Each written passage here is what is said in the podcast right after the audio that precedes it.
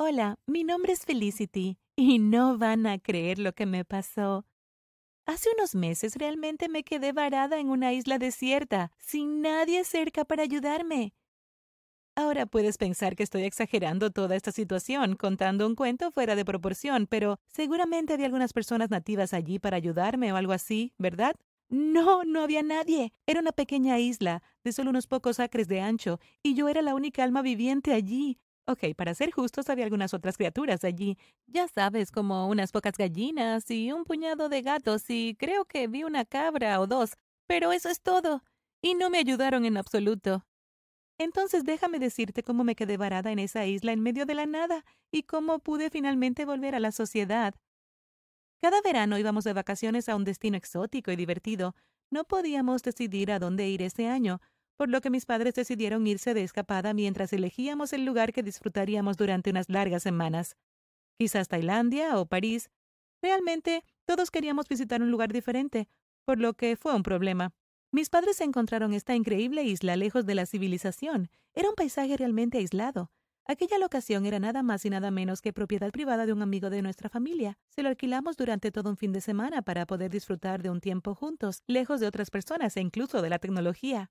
Verás, cuando digo que este lugar está aislado, lo digo en serio. Soy un poco adicta a mi teléfono celular, soy un adolescente y no puedo pasar más de unos pocos minutos sin él.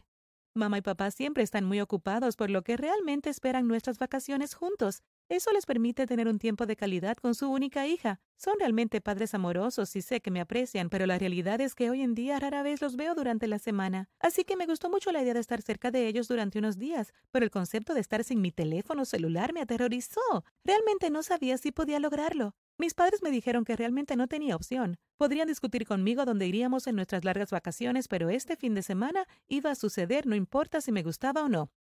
Me resigné a irme sin tecnología y acepté lo que me dijeron. Después de todo, iba a tener que pasar mi tiempo allí. Incluso si estaba de mal humor también podría divertirme, ¿verdad?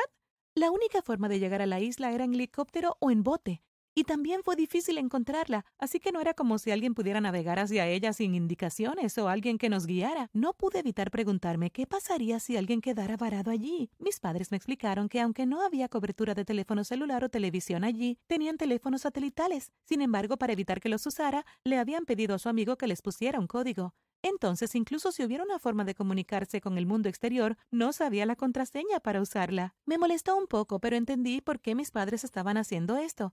Después de todo, realmente no pasamos del rato la mayor parte del año, y estaban ansiosos por pasar algún tiempo con su única hija. Decidí sacar lo mejor de esa situación y pasar un buen rato con mi mamá y mi papá.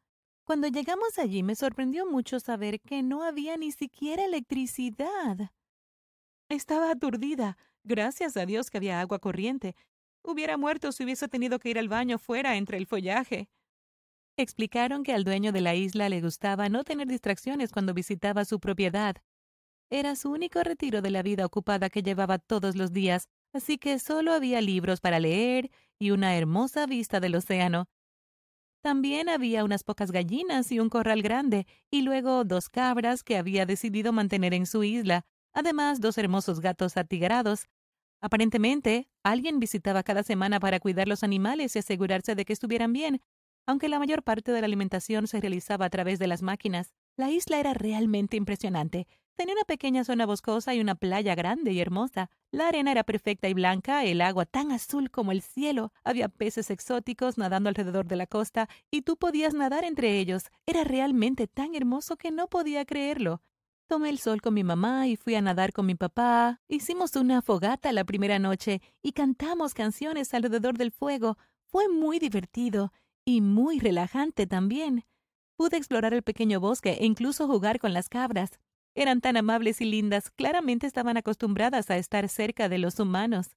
Realmente se comportaron más como mascotas que como animales de granja. Fue muy divertido tenerlas cerca. Incluso consideré pedirle a mi mamá que me regalara una para mi cumpleaños. Ella dijo que lo pensaría. También fuimos a pescar y de hecho cocinamos lo que pudimos atrapar. Estaba tan delicioso, nunca había cocinado la comida que yo misma había conseguido. Papá estaba muy orgulloso de mí y todos pasamos mucho tiempo juntos. El domingo finalmente llegó. Se suponía que íbamos a salir muy temprano en la mañana, ya que el helicóptero estaría allí para recogernos poco después del amanecer. Papá tenía una gran reunión unas horas más tarde. Honestamente protesté un poco porque no quería levantarme tan temprano, pero esa reunión no iba a cambiar. Así que mi mamá me recordó antes de acostarme que debía poner mi despertador y no quedarme en cama ni un minuto más tarde que las seis veinte de la mañana. La cuestión es que me quedé despierta hasta muy tarde disfrutando de las estrellas y habíamos estado nadando todo el día.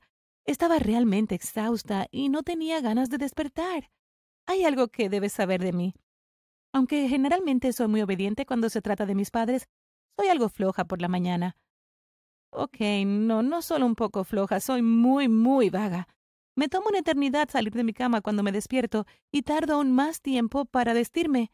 No puedo funcionar como una persona normal cuando me acabo de despertar. Siempre, esto siempre ha molestado mucho a mis padres y han intentado casi todo para que cambie mi actitud. Me han regañado, me han castigado, me han hablado y han tratado de negociar. Incluso me ofrecieron una mesada adicional si me despertaba más temprano por las mañanas. Realmente lo intenté, pero fue imposible. Nada funcionó. Así que decidí dejar de intentarlo, y eso los enfureció mucho conmigo. Sabía que se molestarían conmigo por dormir demasiado, pero sentía que era lo único que no podía cambiar. Llegó la mañana y no me desperté cuando sonó la alarma. Mi mamá decidió darme una oportunidad más y entró a mi habitación para decirme que necesitaba levantarme. La ignoré y seguí durmiendo. Mi cama estaba muy cómoda y no quería moverme en lo absoluto. Ella salió de la habitación y pensé que se había rendido como otras tantas veces. Nunca imaginé que en realidad se iría de la isla para siempre. Cuando me desperté alrededor de las diez de la mañana, salí perezosamente y llamé a mi madre. Supuse que todavía me estaba esperando y que papá se había ido temprano a su reunión. Nadie respondió a mis gritos. Entonces, comencé a caminar por la isla preguntándome dónde podrían estar. Ella no estaba en la playa o en el bosque, tampoco estaba cerca de las cabras. Ella no estaba en ningún lado. Así que decidí ir a su habitación y luego me di cuenta de que mis padres habían hecho lo impensable. Su ropa no estaba allí, ni tampoco su equipaje. En realidad me habían dejado allí, sola, en una isla desierta. Quiero decir, claro, allí estaba la villa para dormir, pero eso era todo. Ni siquiera había una sola persona alrededor, y no podía llamar a nadie para pedir ayuda. No conocía el código del teléfono satelital.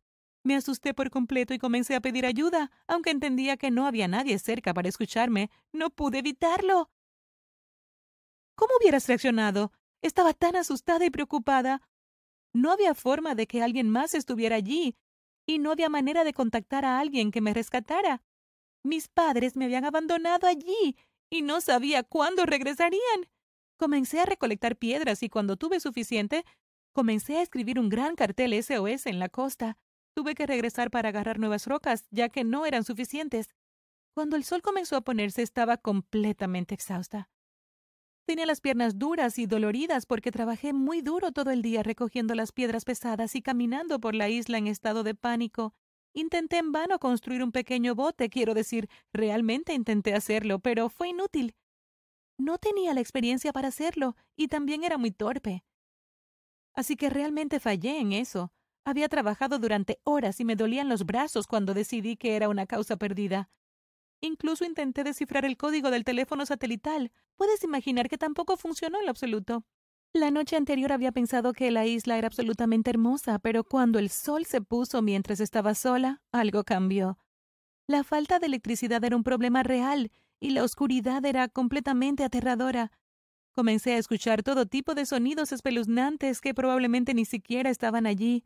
Quería llorar y me encerré en mi habitación. Puedes imaginar que no pude dormir toda esa noche. Estaba tan feliz cuando finalmente salió el sol en el horizonte.